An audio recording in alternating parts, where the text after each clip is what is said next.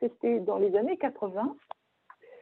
Euh, c'était à une conférence qu'elle donnait euh, sur euh, l'islam en général et le soufisme en particulier à la faculté catholique de Lyon dans une association qui s'appelait Croissance des jeunes nations à l'époque. Et donc, elle était invitée par cette euh, association et moi, j'étais allée avec euh, mon mari à l'époque. Euh, c'était la première fois que je la voyais. Et j'étais, très, enfin, j'ai été tout de suite très impressionnée par deux choses de, de cette femme, à savoir qu'elle était extrêmement claire dans qu'elle euh, euh, disait, et en même temps extrêmement profonde. Et ça, ça m'a tout de suite, euh, tout de suite interpellée.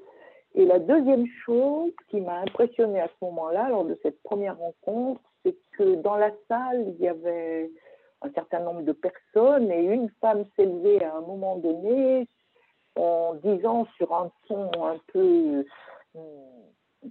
pas furieux, mais presque. Oui, euh, c'est bien joli ce que vous nous racontez, mais moi je trouve qu'il y a l'islam des hommes et l'islam des femmes. Et c'était, c'était, ouais, d'un certain côté, je comprenais très bien ce que voulait dire cette femme. Et j'ai été très impressionnée par euh, Eva dans sa réponse, qui n'a pas du tout, du tout, du tout, qui n'est pas du tout rentrée dans une euh, polémique, mais qui a affirmé tranquillement ses convictions sur les plans de son trajet de femme, de chercheuse, de savante, et en même temps de grande fervente. Et si bien que à la fin de la réunion, quand je suis allée la voir,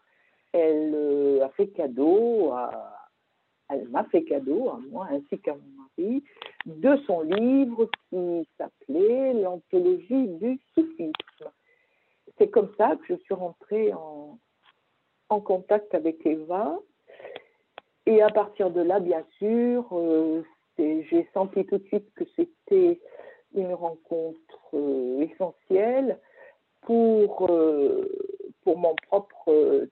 trajet à moi au sein de l'islam et en tant que femme. Et c'est comme ça qu'ensuite, je suis allée la voir euh, régulièrement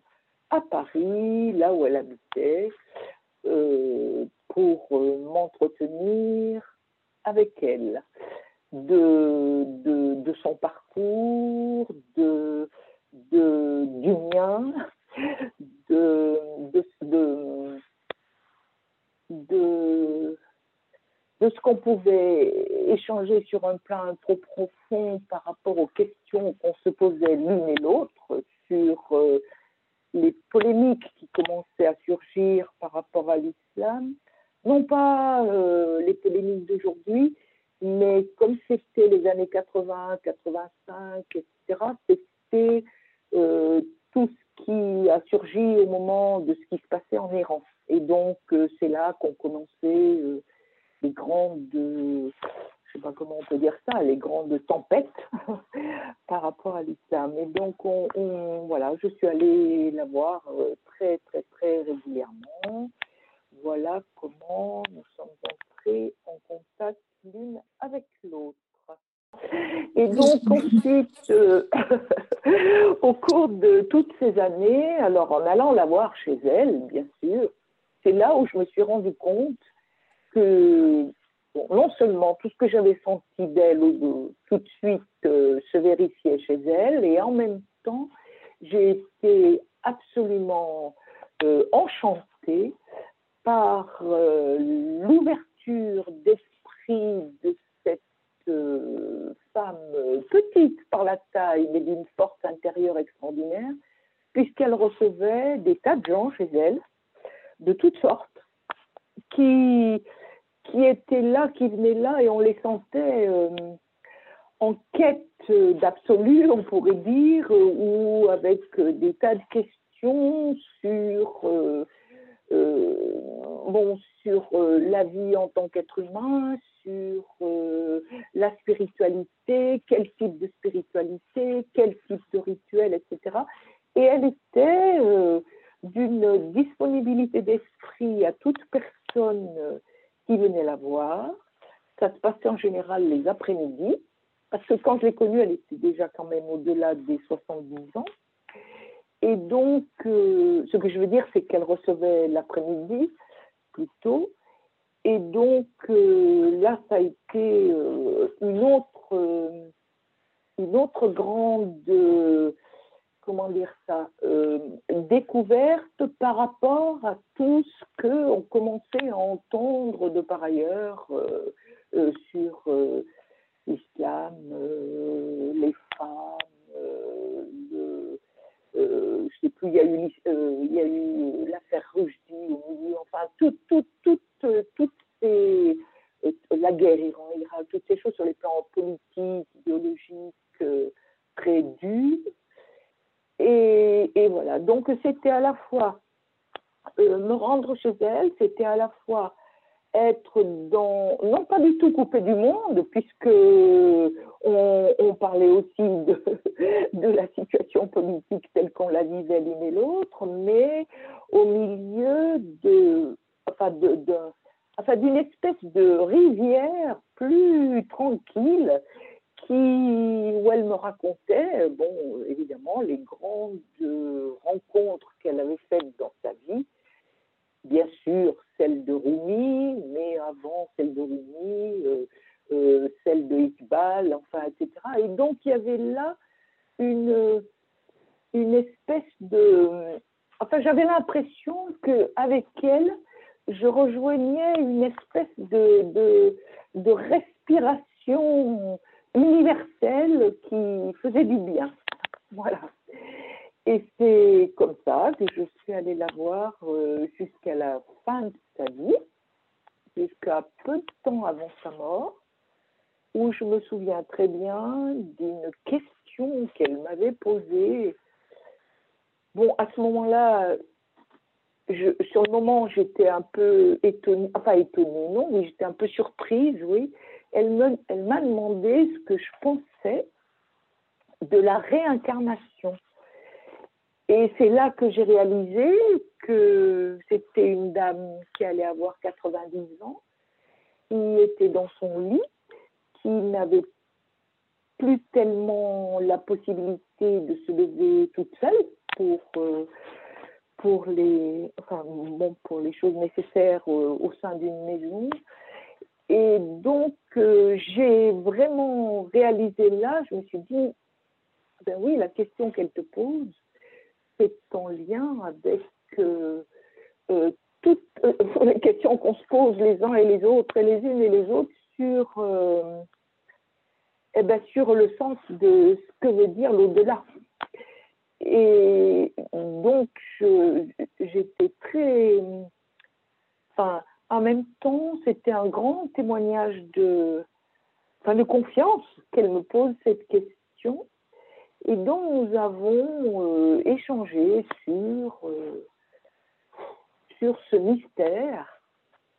de l'au-delà, sur comment on, sentait les choses l'une et l'autre. Et moi, je lui avais dit que à ce moment-là, et ça l'est toujours de reste, que c'était plutôt que l'au-delà, c'était une question plutôt qu'une réponse. Et, et donc, quand je suis repartie, j'ai su que ben, j'ai su que je ne la reverrai plus, tout au moins ici-bas. Et c'est voilà, c'est comme ça que, que, que, je me souviens très bien de, ce, de, ce, de cette dernière euh, de cette dernière entrevue. Où, comme je l'ai écrit dans l'article que, qu'on m'avait demandé sur elle après, euh, euh,